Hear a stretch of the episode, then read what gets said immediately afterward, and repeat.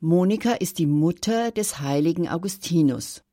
Sie gilt als die Patronin christlicher Frauen und Mütter für die Seelenrettung der Kinder. Unter den heiligen Witwen, die von der Kirche verehrt werden, ist sie eine der anziehendsten Frauengestalten. Der Name Monika kommt aus dem Lateinischen und bedeutet die Ermahnerin. Alles, was wir über die heilige Monika wissen, hat uns ihr Sohn in seinen wahrheitsgetreuen und weltberühmten Bekenntnissen berichtet. In diesem Bekenntnisbuch Confessiones beschreibt er anschaulich die Persönlichkeit seiner Mutter und ihren Umgang mit ihrer Sorge um eine christliche Erziehung. Die Lebensgeschichte Monikas lässt sich nicht erzählen, ohne zugleich die ersten Lebensjahrzehnte des Augustinus zu schildern. Geboren wurde Monika im Jahr 332 in Tagaste, einer Stadt im heutigen Algerien. Mit 18 Jahren heiratete sie den von ihren Eltern gewählten römischen Beamten Patricius und gebar zwei Söhne und eine Tochter. Einer der Söhne war Aurelius Augustinus, der spätere heilige Augustinus. Zunächst machte ihr das Verhalten ihres Mannes große Sorgen. Er war jähzornig, sinnlich und hielt ehebrecherische Beziehungen. Ein großer Schmerz war ihr sein ausschweifendes Leben und seine Verweigerung, den christlichen Glauben anzunehmen. Erst kurz vor seinem Tod ließ er sich taufen. Mit innigster Liebe hing sie an ihren Kindern und der Aufgabe, ihnen das Christentum zu erschließen. Ihr Sohn Aurelius Augustinus war sehr intelligent, zeigte aber einen Hang zu Eigensinn und Leichtlebigkeit. Die christliche Erziehung fruchtete zunächst. Große Freude hatte der Knabe am Lernen. Die Eltern erkannten seine schulischen Fähigkeiten und setzten sich ein, ihm ein Studium zu ermöglichen. Es dauerte allerdings ein Jahr, bis die Eltern die notwendigen Mittel für ein Studium in Karthago zur Verfügung hatten. Während dieser Zeit lebte Augustinus ohne rechte Beschäftigung zu Hause in Tagaste, beteiligte sich an Trinkgelagen und verunsicherte die Stadt. Monika, seine Mutter, war verzweifelt. Ihr Sohn schien ihr zu entgleiten, als Monika bemerkte, dass er auf einem schlechten Weg war, weinte sie, flehte, mahnte und litt. Immer wieder wandte sie sich im Gebet zu Gott und bat ihn, ihr zu helfen, Augustinus auf den rechten Weg zu führen. Aber der geliebte Sohn wandte sich von ihr ab. Es sollte noch schlimmer kommen. Im Jahr 370 nahm Augustinus sein Studium in Karthago auf und nur ein Jahr später ging er eine feste Beziehung ein und zeugte ein uneheliches Kind.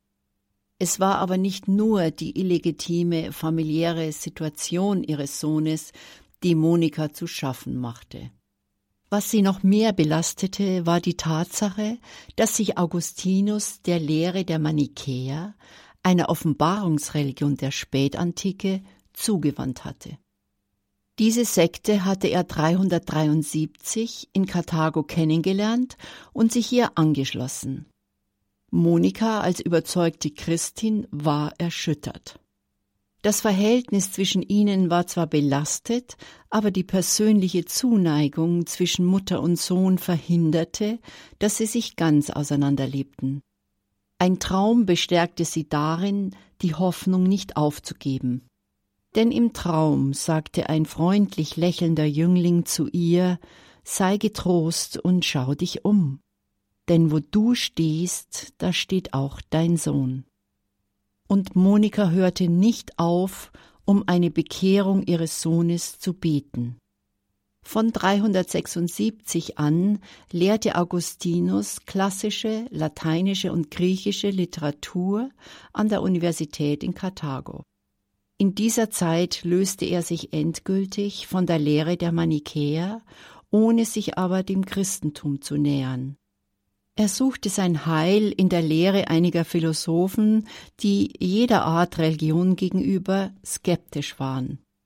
Als Rhetorikprofessor trat Augustinus 384 eine Stelle in Mailand an. Dort traf er auf den Mailänder Bischof Ambrosius. Dem beeindruckenden christlichen Denker, Prediger und Bischof gelang es, den philosophisch geschulten Augustinus vom Christentum zu überzeugen. Ob Monika ahnte, dass sich in der religiösen Auffassung ihres Sohnes ein Wandel anbahnte, Jedenfalls nahm sie im Frühjahr 385 die beschwerliche Reise auf sich und reiste von Algerien zu ihm nach Norditalien. Monikas Gebete waren erhört worden. Ihre Freude darüber war unbeschreiblich. Fest entschlossen, Christ zu werden, versammelte Augustinus eine Gruppe Gleichgesinnter um sich, und Monika war dabei. Sie führten ein klösterliches Leben. Im gemeinschaftlichen Suchen und Beten bereitete er sich und einige andere aus der Gemeinschaft auf die Taufe vor. Am Ostersonntag des Jahres 387 wurde Augustinus von Bischof Ambrosius getauft. Es ist unmöglich, dass ein Sohn solcher Tränen für immer verloren sein kann, sagte der Bischof zu Monika. Im Sommer darauf brachen Augustinus, Monika und einige Gefährten auf nach Ostia. Von dieser Hafenstadt aus, in der Nähe von Rom, wollten sie mit dem Schiff in ihre nordafrikanische Heimat zurückkehren, um eine klösterliche Gemeinschaft zu gründen. Aber Monika erkrankte schwer. Auf die Frage, ob es sie nicht bekümmere, in einem fremden Land begraben zu werden, antwortete sie Nichts ist fern von Gott, und ich fürchte nicht, dass er am Ende der Tage nicht wissen sollte, wo er mich auferwecken will. Und Monika starb am neunten Tag ihrer Krankheit, im 56. Jahr ihres Lebens, im 33. Lebensjahr von Augustinus, als gottverbundene, edle Seele. Der Leib der heiligen Monika ruht in Sant'Agostino in Rom. Dargestellt wird die Heilige mit Rosenkranz und Buch oder als Frau mit Schleier im Gespräch mit ihrem Sohn.